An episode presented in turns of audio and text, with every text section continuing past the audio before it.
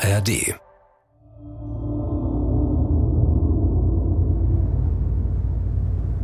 März 2018. Ein scharfer Wind weht durch die Häuserschluchten. Jetzt in der Dämmerung sehen die Riesenbauten aus Waschbeton noch ein bisschen grauer aus als sonst.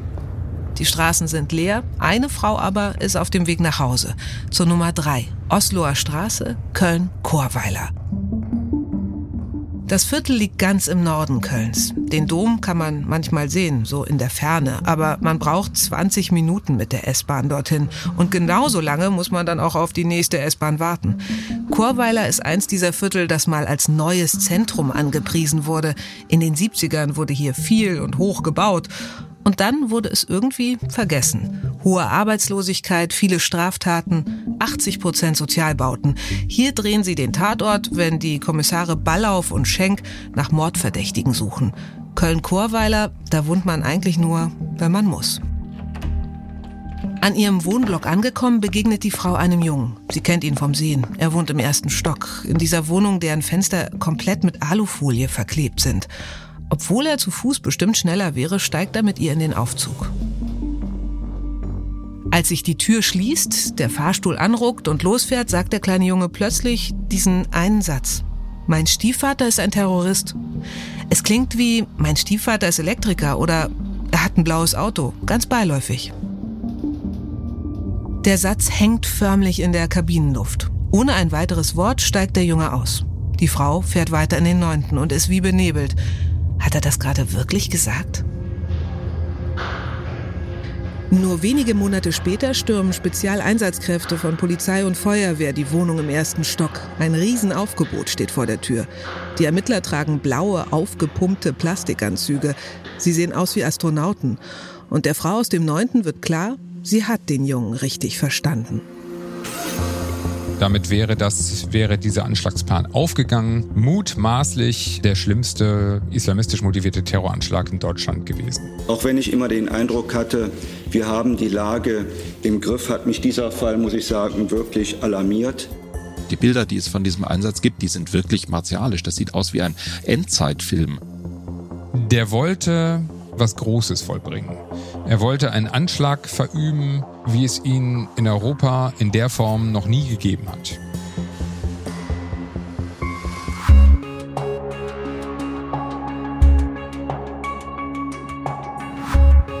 Dark Matters. Geheimnisse der Geheimdienste.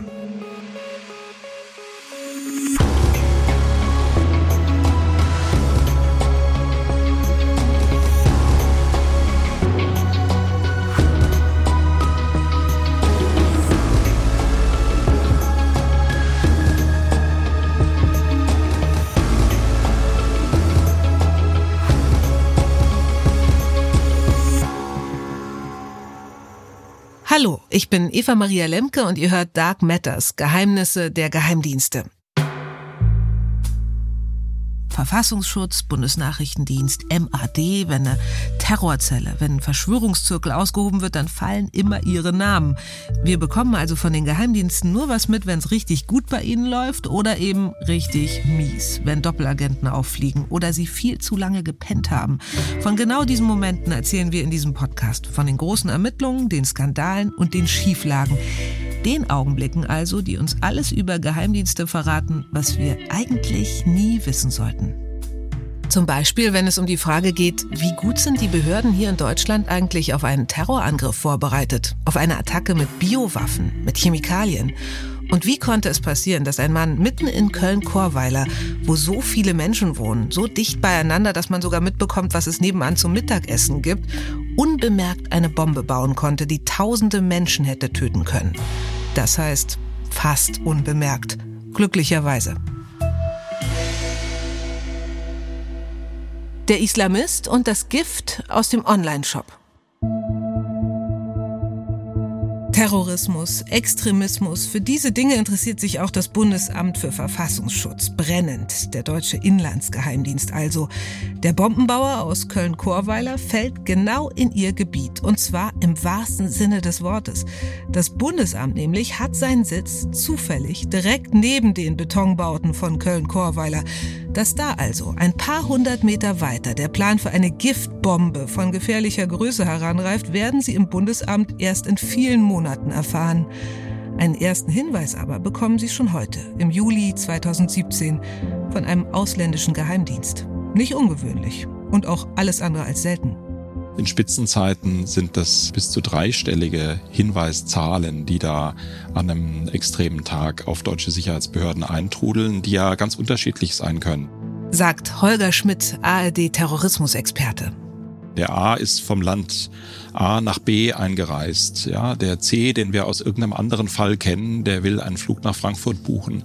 Das kann völlig banal sein. Ja, dann Hinweise darüber, wer welche Internetseiten angeguckt hat, wer was bestellt hat. Also da ist viel dabei, was vielleicht irgendwie so ein bisschen auffällig ist, aber eben nie wirklich richtig, richtig relevant wird. Heute meldet sich der türkische Geheimdienst im Bundesamt. Ein Mann wurde gerade daran gehindert, nach Syrien einzureisen. Und er probiert es schon zum zweiten Mal innerhalb eines Monats. Er heißt Sief Alaha und wohnt in Köln. Warum das auffällig ist und warum er auch davon abgehalten wird, Syrien wird damals in großen Teilen vom IS, dem sogenannten Islamischen Staat, beherrscht. Die Menschen fliehen in Scharen vor diesem Terrorregime. Wer dem entgegenreist, also wer jetzt versucht, nach Syrien ein statt auszureisen, der macht sich schon verdächtig, sagt der ARD-Geheimdienstexperte Michael Göttschenberg. Viele Menschen aus der ganzen Welt, auch aus Deutschland, hunderte Islamisten machten sich auf den Weg, um zum IS zu gehen. Also der IS war sozusagen ja, der leuchtende Stern am äh, Himmel des islamistischen Terrorismus. Das, was Osama bin Laden als Vision ausgegeben hat, als Fernziel, das ist in Teilen Syriens Realität geworden, beschreibt auch ARD-Terrorismusexperte Holger Schmidt. Das ist etwas, was wir in der Zeit bei vielen radikalisierten Islamisten gesehen haben, dass diese Idee eines Kalifats, eines Gottesstaates mit ganz, ganz streng islamistischer Prägung einfach viele Menschen in den Bann gezogen hat, die den Eindruck hatten, dass wenn sie dorthin gehen würden, in dieses Kalifat, in dem absolut strengste Regeln galten, die Scharia als absolutes oberstes Gesetz, keinerlei Rechte für Frauen, keinerlei Hinterfragen, kein Grau, sondern einfach nur schwarz-weiß, was ist richtig, was ist gut. Und und ähm, die Gründer des IS haben ja eben auch ganz deutlich gesagt, dadurch, dass wir dieses Kalifat haben, dadurch, dass wir den Kalifen haben, dass wir das nicht nur immer erträumen, wie es Osama bin Laden bei, bei Al-Qaida getan hat, der immer gesagt hat, das ist das Ziel, da wollen wir hin. Beim IS hat es ja immer geheißen, das haben wir hier, kommt hier hin. Das hat viele Menschen angezogen. Und es zog auch den Kölner Sief Alaha an. Im deutschen Verfassungsschutz nehmen sie die Meldung der türkischen Behörden erstmal nur auf. Was genau sie damit anfangen, das wissen wir nicht. Er kann ohne weiteres zurück nach Deutschland reisen, zurück nach Köln-Chorweiler. Ein oder eben zwei versuchte Syrienbesuche sind zwar ungewöhnlich, aber noch nicht strafbar. Trotzdem, der Tunesier Sief Alaha hat sich verdächtig gemacht mit seinen ständigen Versuchen nach Syrien zu gelangen. Er rückt für die deutschen Behörden auch aus einem anderen Grund in den Blick. Zu dieser Zeit, im Sommer 2017, gehen über das Hinweistelefon islamistischer Terrorismus gleich mehrere Warnungen zu diesem 29-Jährigen ein. Auch das wird vom Verfassungsschutz erstmal nur registriert. Erst viele Monate später, als sich ein weiterer ausländischer Geheimdienst bei Ihnen meldet, diesmal aus den USA, wird Ihnen dann klar, wen Sie wirklich vor sich haben. Der Mann aus Chorweiler, der Mann, der nach Syrien wollte, Sief Alaha, hat einen mörderischen Plan. Moment mal ganz kurz. Das ist jetzt schon das zweite Mal, dass hier die deutschen Geheimdienste einen Hinweis aus dem Ausland bekommen. Ist das eigentlich gang und gäbe, ganz normal? Wir haben für diesen Podcast exklusiv mit dem Präsidenten des Bundesnachrichtendienstes, Bruno Kahl, sprechen können. Der gibt sehr selten Interviews und er hat uns erzählt, dass ausländische Geheimdienste eigentlich immer eine Gegenleistung erwarten. Man bekommt natürlich nur dann, wenn man auch selber geben kann und in möglichst gleicher Qualität, in möglichst äh, gleicher Qualität und Güte zurückzahlen kann. Und insofern ist nur der bevorteilt in diesem Geschäft, der auch selber gute Qualität liefert. Aber da gibt's ja diesen Vorwurf, den wir immer wieder zu hören bekommen, nämlich, dass wir ohne die amerikanischen Geheimdienste völlig aufgeschmissen wären, weil sie uns so haushoch überlegen seien. Das bestreitet allerdings der BND-Chef. die Tatsache, dass uns die Amerikaner so viel geben, heißt ja, dass sie auch viel von uns bekommen. Das steht natürlich nicht in den Medien, was wir geben. Aber immer dann, wenn wir so ehrlich sind und sagen, wir haben etwas von einem Partner bekommen, dann wird uns das oft zum Nachteil ausgelegt. Klar, die Arbeit unserer Geheimdienste ist so geheim und muss so geheim bleiben, dass sie eben auch von ihren Erfolgen nicht so viel nach außen tragen können. Das gehört nicht zum Business äh, der Nachrichtendienste, dass sie das in die Welt hinaus posaunen, ähm, was sie gut dastehen lässt. Soweit Bruno Kahl, der Präsident des Bundesnachrichtendienstes und wie die Zusammenarbeit der Geheimdienste genau läuft international, das hört ihr in unserer Interviewfolge. Aber jetzt erstmal weiter mit unserem Fall um Sief Alaha und diesem besagten Hinweis aus den USA.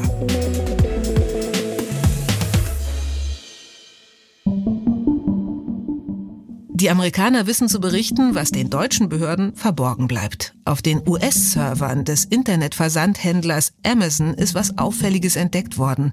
Eine Bestellung über 3000 Rizinsamen. Das ist ordentlich. Die sind nicht nur hochgiftig, diese Menge ist mehr als ein Hobbygärtner in seinem ganzen Hobbygärtnerleben verbrauchen könnte.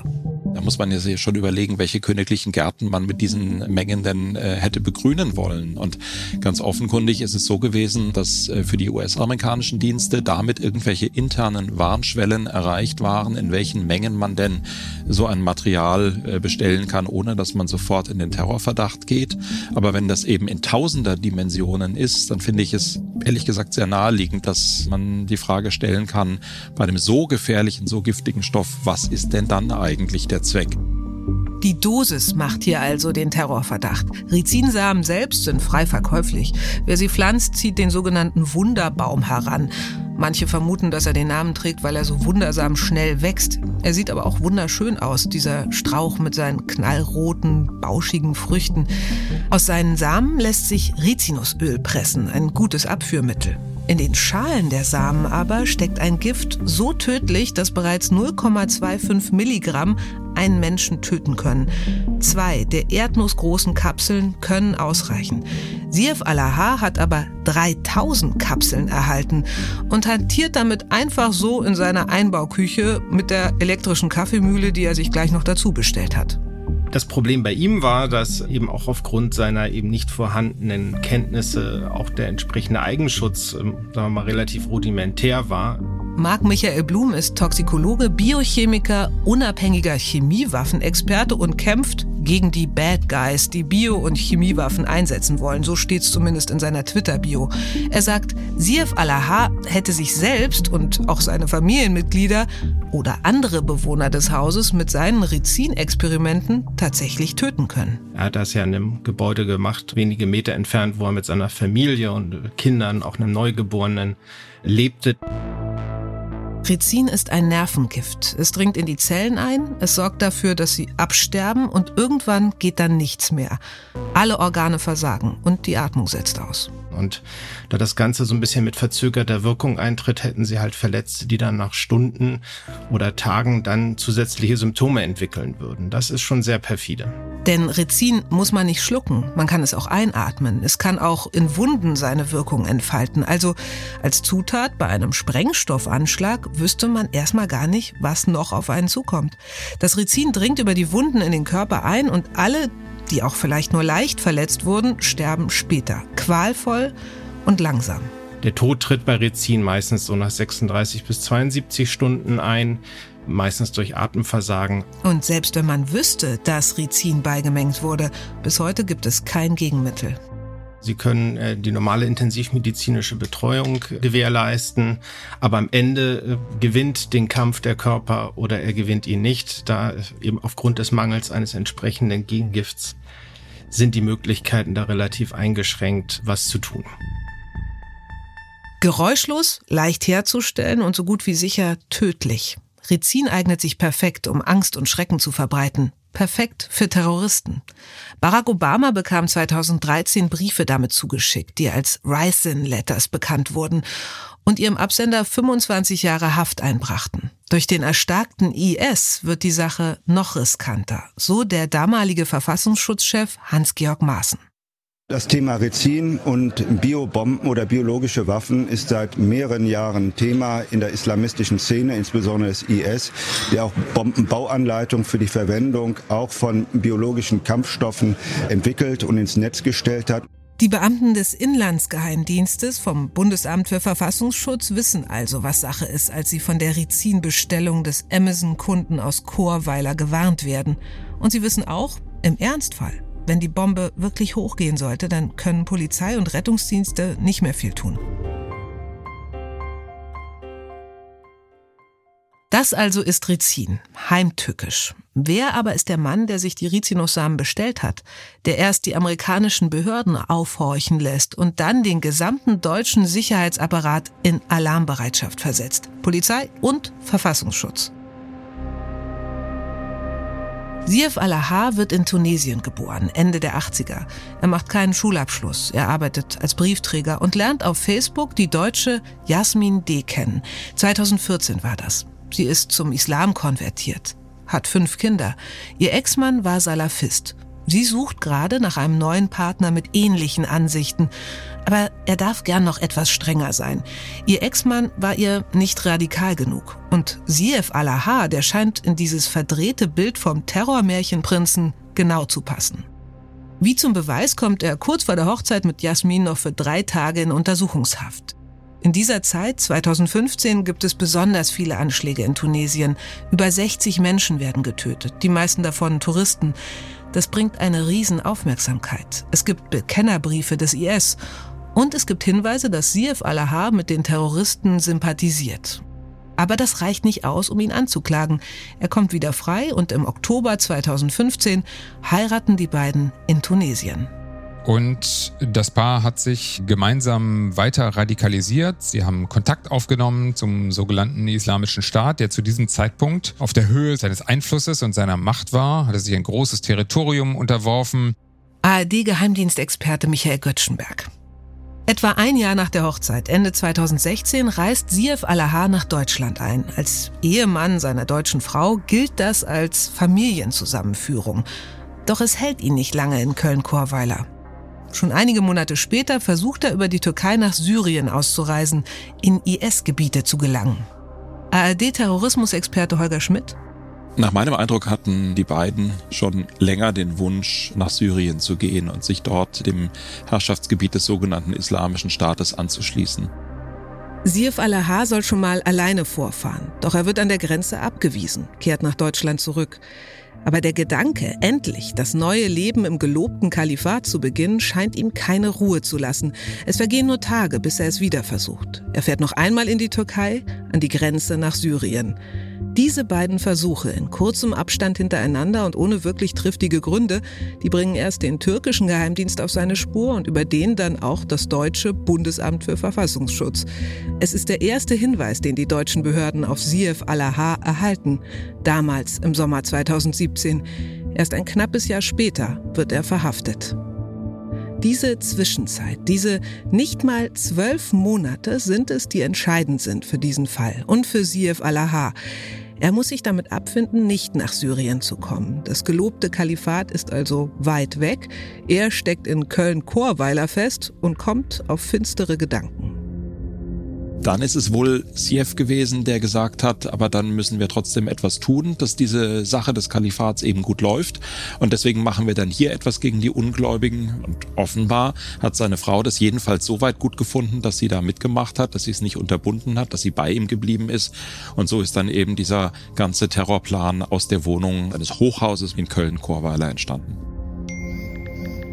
Denn Sief Alaha hält den Kontakt zum ersehnten Gottesstaat. Über einen Telegram-Chat tauscht er andauernd Nachrichten aus mit zwei Männern vom IS. Sie ermutigen ihn zu einem Attentat in Deutschland, beteuern ihm bei jedem Schritt zur Seite zu stehen und sie versprechen ihm Hilfe bei der anschließenden Flucht aus Deutschland. Sief Alaha scheint entschlossen. Denn schon kurze Zeit später tut er etwas, das ihm im Falle einer Ermittlung einen Vorteil verschaffen würde. Mitte Dezember 2017 meldet er seinen Reisepass beim Ausländeramt der Stadt Köln als verloren. Das klingt erstmal harmlos, aber für die Behörden ist es so eine Art Triggerwarnung. Islamisten verlieren ihre Papiere oft gezielt, denn ohne die Ein- und Ausreisestempel im Reisepass ist es sehr viel schwerer nachzuvollziehen, wo jemand war und mit wem er in Kontakt stand. Das alleine begründet weder einen Terrorverdacht noch macht es aus der jedenfalls damaligen Perspektive von einer großen, gewaltbereiten islamistischen Szene eine einzelne Person jetzt noch nicht zur absoluten Top-Person in der Bewertung der Ermittler. Doch es ist ein Puzzlestein in dieser Geschichte. Auch in der Geschichte der Ermittlungen gegen Sief Alaha. Die Kriminalpolizei setzt gegen ihn einen Überprüfungsvorgang zur Früherkennung islamistischer Terroristen ein. Sie hat ihn also mit anderen Worten auf dem Schirm. Und nicht nur sie, auch der Verfassungsschutz weiß ja inzwischen von seinen Versuchen, ein paar Monate vorher nach Syrien zu gelangen. Aber er gerät noch aus einem anderen Grund ins Visier der Polizei. Anfang 2018, ein paar Wochen nachdem Sief Alaha seinen angeblich verlorenen Pass gemeldet hat, betritt Jasmin H., seine Ehefrau, eine Kölner Polizeidienststelle. Sie möchte Anzeige erstatten gegen Sief Alaha. Dreimal schon, sie leben zu dem Zeitpunkt noch nicht mal ein Jahr zusammen, sei er ihr gegenüber gewalttätig geworden. Die Beamten nehmen die Anzeige auf und fahren noch am selben Tag nach Chorweiler. Sie sprechen ein Hausverbot gegen ihn aus. Zehn Tage darf er die Wohnung nicht betreten. Das ist aus zwei Gründen bemerkenswert. Zum einen, weil schon oft beobachtet worden ist, dass spätere Terroristen sich auch zu Hause wie Tyrannen aufgeführt haben, ihre Frauen schlagen, ihre Familien drangsalieren. Aber Jasmin Haas Anzeige zeigt noch etwas. So sehr sie sich einen strengen, radikalen Ehemann gewünscht haben mag, so schwer lässt sich dieses Eheleben offenbar aushalten. Stand sie wirklich hinter ihrem Mann und seinen Anschlagsplänen? Oder hat Sirf Alaha Druck auf sie ausgeübt, sie gezwungen, seine Pläne zu unterstützen und zu decken? Gegenüber Reportern werden Nachbarn und Nachbarinnen später vieles erzählen über Jasmin H. Eine Frau berichtet von einem ganz normalen Gespräch vor dem Blog und als sie kurz auf den Islam kam, sei es plötzlich aus Jasmin H. rausgebrochen. Wenn Allah sagt, wir sollen töten, dann töten wir. Eine andere will gehört haben, wie Jasmin H. zu ihrem Sohn sagte, wenn du mal groß bist, dann wirst du auch Attentäter und kannst dich in die Luft sprengen. Ob das so stimmt oder ob im Nachhinein etwas dazu dramatisiert wurde, das wissen wir nicht. Aber es ist zumindest sehr plausibel, dass Jasmin H. ähnlich dachte wie ihr Mann, erklärt Michael Göttschenberg. Jasmin H. hat sicherlich eine große Rolle gespielt, aus dem einfachen Grunde, weil sie als Deutsche sich hier natürlich bestens auskannte. Und das hat es für CF Alaha deutlich einfacher gemacht, hier in Deutschland zurechtzukommen. Sie hat bestritten, nach der Festnahme von den konkreten Planungen etwas gewusst zu haben. Das hat ihr das Gericht am Ende aber nicht geglaubt. Tatsächlich war das Gericht am Ende der Überzeugung, dass sie voll im Film war was er vorhatte, dass die beiden sich gemeinsam radikalisiert haben, dass sie ihn vermutlich auch bestärkt hat in dieser Anschlagsplanung. Sich gemeinsam radikalisieren und ihn in seinen Anschlagsplanungen bestärken, das klingt jetzt nicht gerade nach einer großen Romanze, eher nach einer terroristischen Geschäftsbeziehung zum gegenseitigen Vorteil. Er hat die Ideen, die Entschlossenheit, die Kontakte zum IS. Sie kannte sich in Deutschland aus. Sie kümmert sich um das, was so anfällt, vom Wohngeld bis zur Waschmaschine. Auch das Finanzielle soll ihr Part gewesen sein. Und so soll es dann wohl auch weitergehen. Die Anzeige wegen häuslicher Gewalt jedenfalls, die lässt Jasmin H. kurze Zeit später fallen. Das Ehepaar erscheint diesmal gemeinsam auf der Polizeiwache. Zu diesem Zeitpunkt, in den ersten Monaten des Jahres 2018, ermitteln Bundes- und Landesbehörden gegen Sief Alaha und sie führen ihre Erkenntnisse auch zusammen. Die versuchten Grenzübertritte nach Syrien, die Hinweise auf ihn bei der Gefährderhotline, der angeblich verlorene Ausweis.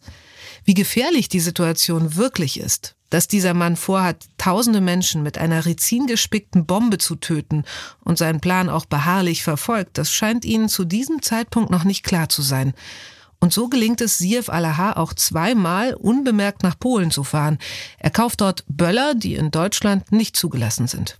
Was man braucht, um eine Bombe zu bauen, sprich äh, Sprengstoff extrahiert aus äh, Böllern, dort das Schwarzpulver entnommen, um dann das Ganze äh, zu mischen mit Metallkugeln. Die Bombe nimmt also Gestalt an und erst im Frühjahr 2018 beginnt der Verfassungsschutz endlich Sief al-Ahar zu observieren. Auch sein Telefon wird überwacht. Das ist unglaublich aufwendig. Über 30 Personen sind allein mit einem Gefährder beschäftigt, rund um die Uhr.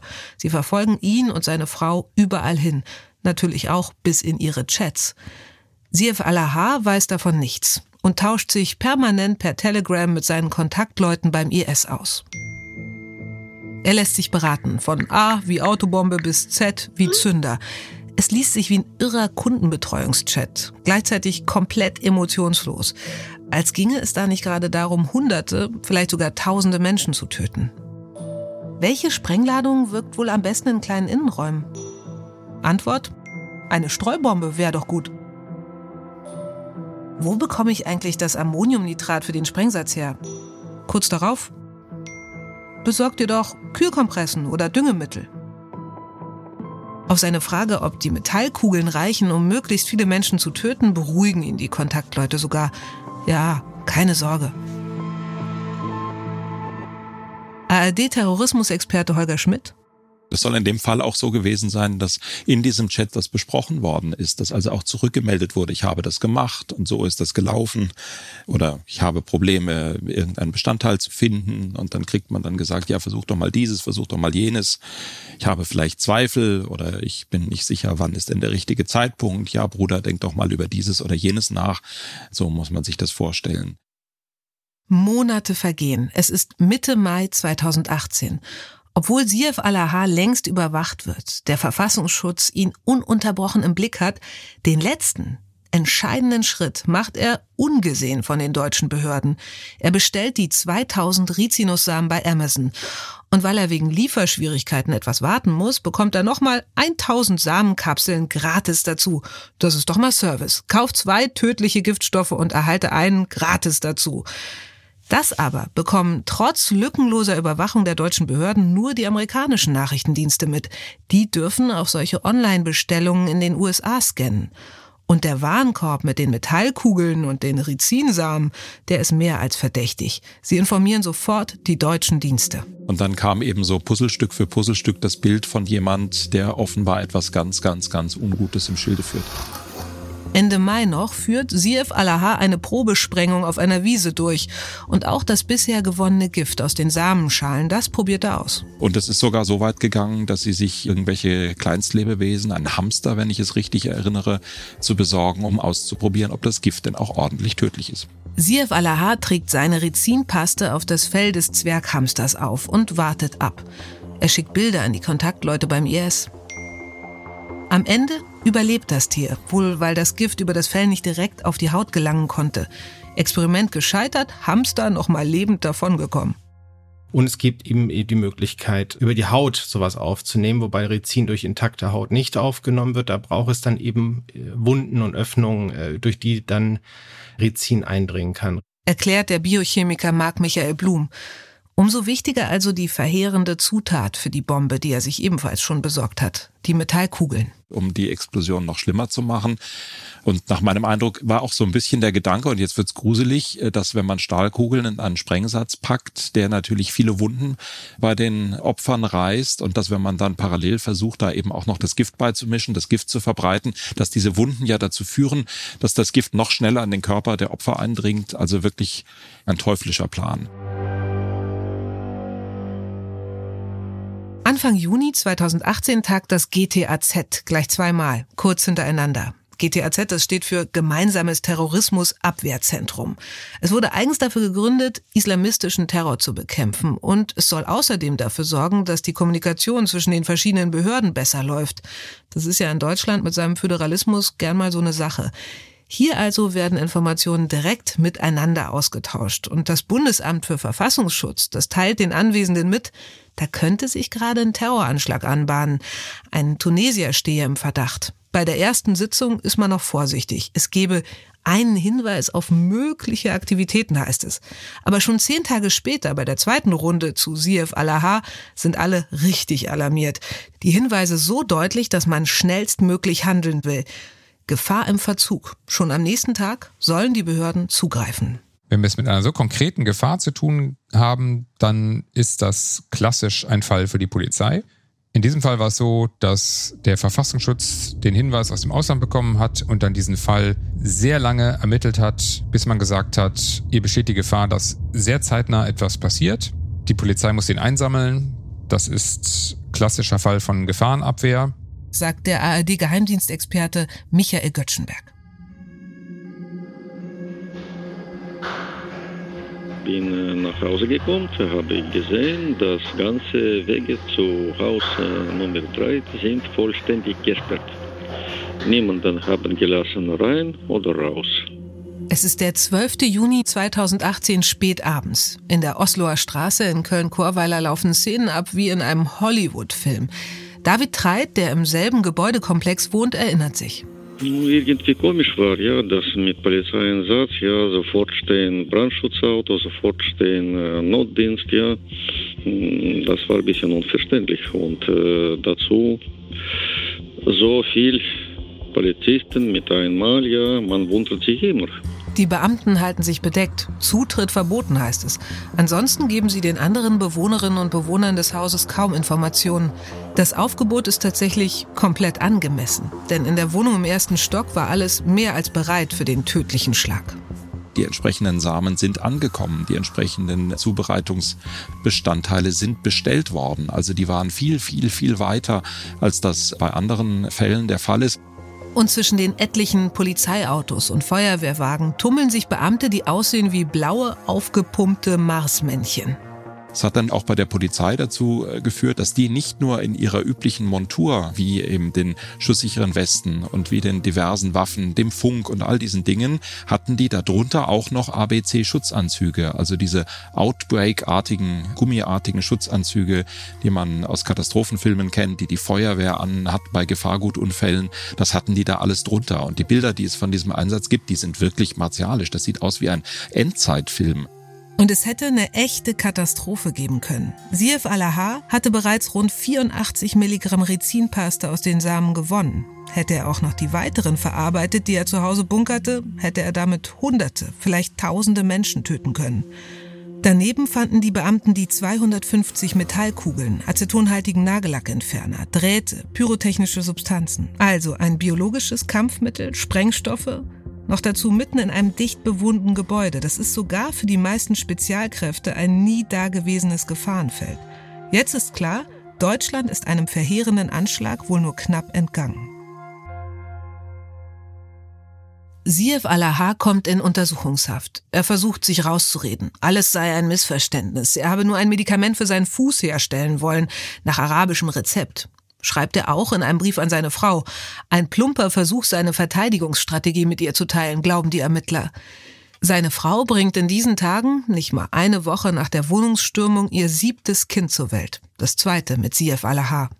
Kurze Zeit später, im Juli 2018, wird auch sie festgenommen. Bis zu ihrer Festnahme im Sommer 2018 hatten die Angeklagten sich bereits Rizinussamen verschafft und eine kleine Menge Rizinextrakt daraus hergestellt. Sie verfügten außerdem über die erforderlichen Materialien für den Bau eines Sprengsatzes. Am 7. Juni 2019 beginnt der Prozess um Sief Alaha am Oberlandesgericht Düsseldorf. Sein Anwalt rechnet mit bis zu 15 Jahren Haft für Sief. Die Bundesanwaltschaft fordert später 10 Jahre. Im Gerichtssaal hält sich Sief Alaha stets einen Aktenordner vors Gesicht auch als er sich auf die Anklagebank hinter die Glastrennscheibe zwischen zwei Beamte setzt. Er will offensichtlich nicht, dass sein Bild in der Zeitung landet. Und er schweigt die meiste Zeit. Das ist immer ganz interessant. Was tun diese Personen eigentlich, wenn es heißt Game Over, ihr seid aufgeflogen? Häufig stehen die so fest in ihrer Ideologie, dass äh, sie davon keinen Millimeter zurückweichen und auch bereit sind, dafür ins Gefängnis zu gehen.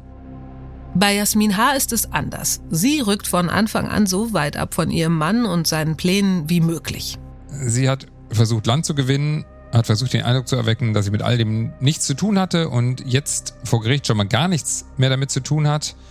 Aber das hat man ihr nicht so ganz geglaubt. War Jasmin H. sonst nur verschleiert anzutreffen, teilweise sogar bis übers ganze Gesicht, tritt sie jetzt mit blond gefärbten Haaren auf, streng zusammengebunden. Dazu Kostüm, Blazer, farbige Blusen. Nichts soll darauf hinweisen, dass hier eine radikale Salafistin vor Gericht steht. Sie darf direkt neben ihrem Verteidiger Platz nehmen, ohne Glaswand. Offensichtlich geht man bei ihr von einem geringeren Sicherheitsrisiko aus. Jasmin H., die sich sofort nach der Festnahme von ihrem Ehemann distanziert und behauptet, nichts von seinen Machenschaften gewusst zu haben, kommt aber damit nicht weit. Das Gericht kauft ihr nicht ab, dass sie nichts mit den Terrorplänen zu tun hatte. Jasmin wird zu acht Jahren Haft verurteilt. Sief Allah zu zehn Jahren. Was hätte dieser Plan, wenn er denn wirklich umgesetzt worden wäre, für einen Schaden anrichten können? Da gehen die Meinungen sehr auseinander und das ist nach meiner Erinnerung auch im Prozess natürlich sehr kontrovers diskutiert worden, weil es ja bei solchen Stoffen wie Rizin, der als biologischer Kampfstoff gilt, weil er pflanzlichen Ursprungs ist, aber auch bei Chemiewaffen, da gibt es immer theoretische Werte, wie letal, wie tödlich ein Stoff ist und dann gibt es immer das ganz praktische Problem, wie solche Stoffe verbreitet werden und was dann in der Praxis wirklich passiert wäre. Sagt Terrorismusexperte Holger Schmidt. In den Medien kursieren viele Zahlen. Einmal ist von 27.000 möglichen Toten und Verletzten die Rede, dann wieder von 13.000. Anderswo eher von Hunderten Toten. Genau werden wir es glücklicherweise nie wissen. Der Biochemiker Marc Michael Blum sagt, solche Pläne sind selten erfolgreich. Relativ häufig haben Sachen nicht geklappt oder haben nur sehr schlecht geklappt. Und auch dieser teuflische Plan mit den Kugeln im Sprengsatz, erst die Menschen zu verwunden und gleichzeitig das Gift zu verteilen, der hätte verheerend werden können oder eben auch nicht. Jetzt ist es so, dass Rizin durchaus Sprengstoff nicht mag. Also die Frage jetzt gewesen wäre, wie viel von dem Gift tatsächlich dann intakt ist, auf diesen Kugeln äh, jeweils in Körper von Personen geschafft hätte. Da war ein absoluter Tötungswille bei den beiden da. So hat sich mir das dargestellt. Und das war in meiner Wahrnehmung ein teuflischer Plan. Ob Sief Alaha jetzt ein Mastermind war, der die ultimative Tötungsmixtur in seiner Küche zusammenbraute, oder eher einer, der nicht mal einem Hamster wirklich Schaden zufügen konnte. Dass all das möglich war, dass es denkbar ist, so viele Menschen zu gefährden mit frei verkäuflichen Dingen wie Wunderbaumsamen und Metallkugeln, dieser Gedanke allein hat schon einiges verändert. In dem Sinne war es ein Weckruf für die Sicherheitsbehörden, für die Spezialkräfte der Polizei, dass man gesagt hat, es gibt hier nicht nur theoretisch, sondern eine reale Gefahr, dass so etwas auch in Deutschland passiert. Tatsächlich hat dieses Anschlagsszenario große Betroffenheit ausgelöst bei den Verantwortlichen im Sicherheitsapparat, aber auch im politischen Raum. Das war mit Händen zu greifen, weil es so ein Albtraum-Szenario ist. Und die Betroffenheit, von der hier die Rede ist, die hat noch einen anderen Grund. Die deutschen Dienste haben trotz rund um die Urbeschattung, trotz Hinweisen, trotz enger Zusammenarbeit zwischen Polizei und Verfassungsschutz erst aus den USA den wirklich entscheidenden Hinweis erhalten und zuschlagen können. Das sind Informationen, da müssen wir uns schlichtweg darauf verlassen, dass wir das aus den USA kriegen. Warum wissen unsere Geheimdienste das nicht? Warum kommen diese Hinweise immer aus dem Ausland? Dann gibt es Wortmeldungen aus der Politik, die sagen, wir brauchen mehr Befugnisse für unsere Geheimdienste, wir brauchen mehr Personal. Und wenn die Aufregung sich dann ein bisschen gelegt hat, dann kippt die ganze Diskussion und dann werden auch die Gegenargumente gebracht dass man Geheimdienste mit den Möglichkeiten, wie sie die Amerikaner haben, in Deutschland nicht möchte, weil das natürlich auch so ist, dass die Medaille eine Kehrseite hat, dass Leute in den Fokus kommen und überwacht werden, die nicht überwacht werden dürfen und sollen. Dass die Geheimdienste wissen, was wir so alles in unseren Online-Warenkorb legen, ungute Vorstellung. Aber dass sie nicht mitbekommen, wenn sich da der Nachbar eine Biowaffe zusammenschoppt, ist noch gruseliger. So hat der Mann aus Köln-Chorweiler mit den mörderischen Plänen vor allem gezeigt, es gibt immer noch Ecken, die den deutschen Geheimdiensten verborgen bleiben. Und es gibt immer wieder befreundete Dienste, die genau diese Ecken ausleuchten.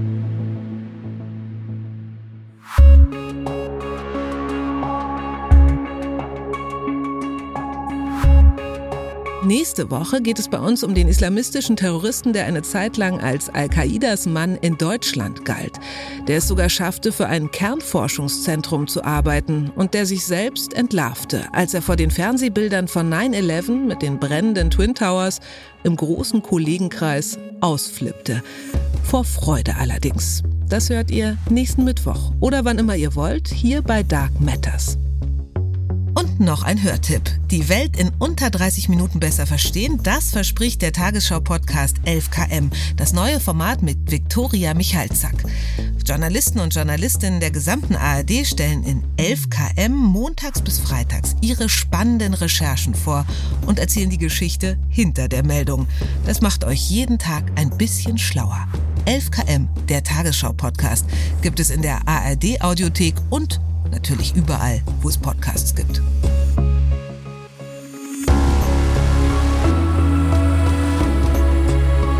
Dark Matters. Geheimnisse der Geheimdienste ist ein Podcast von SWR3 und RBB24 Inforadio.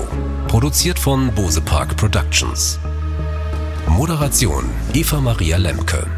ARD Geheimdienstexperten Michael Göttschenberg und Holger Schmidt. Skript Ilona Toller. Redaktion Kilian Pfeffer. Musik und Komposition Nasu Hischri. Schnitt und Post-Production Fabio Lautenschläger.